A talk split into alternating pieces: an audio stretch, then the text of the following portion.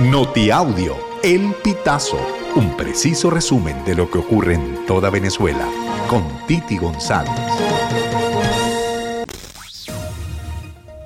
Bienvenidos amigos a una nueva emisión del Notiaudio El Pitazo del 2023.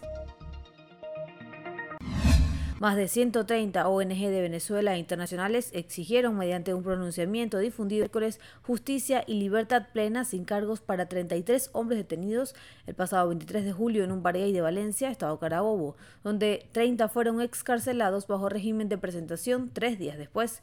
En el escrito firmado por 136 ONG solicitan al Estado venezolano que garantice la protección, integridad física y psicológica y el otorgamiento de la libertad plena a los 33 hombres detenidos, así como el procedimiento de la causa penal, investigación al fiscal y juez de la causa e investigación contra funcionarios policiales involucrados en este caso.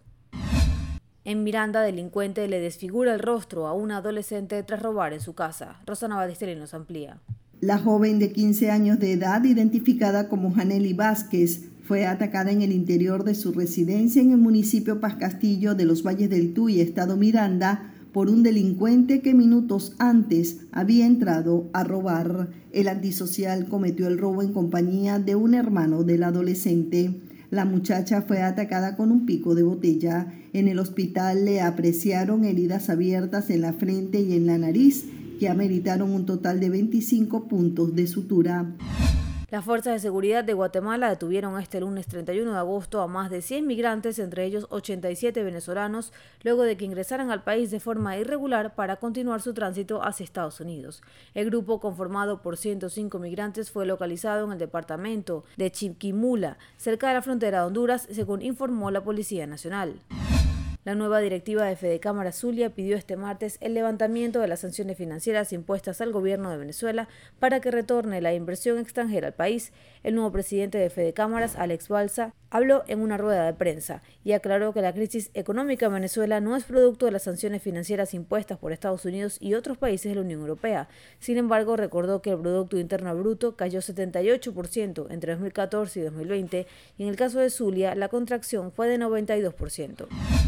Seis sindicalistas venezolanos que participaron e impulsaron las protestas para exigir respeto a los derechos laborales y salarios justos fueron condenados a 16 años de prisión por conspiración y asociación para delinquir. La medida fue rechazada por organizaciones sociales y políticas. Los sindicalistas fueron Reinaldo Cortés, Alonso Meléndez, Alcides Bracho, Néstor Astullío, Gabriel Blanco y Emilio Negrín, según informó la Coalición por los Derechos Humanos y la Democracia.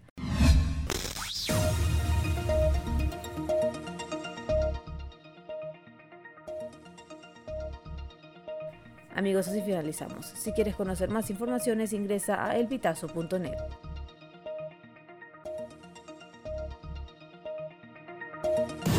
Estas informaciones puedes ampliarlas en nuestra página web, elpitazo.net.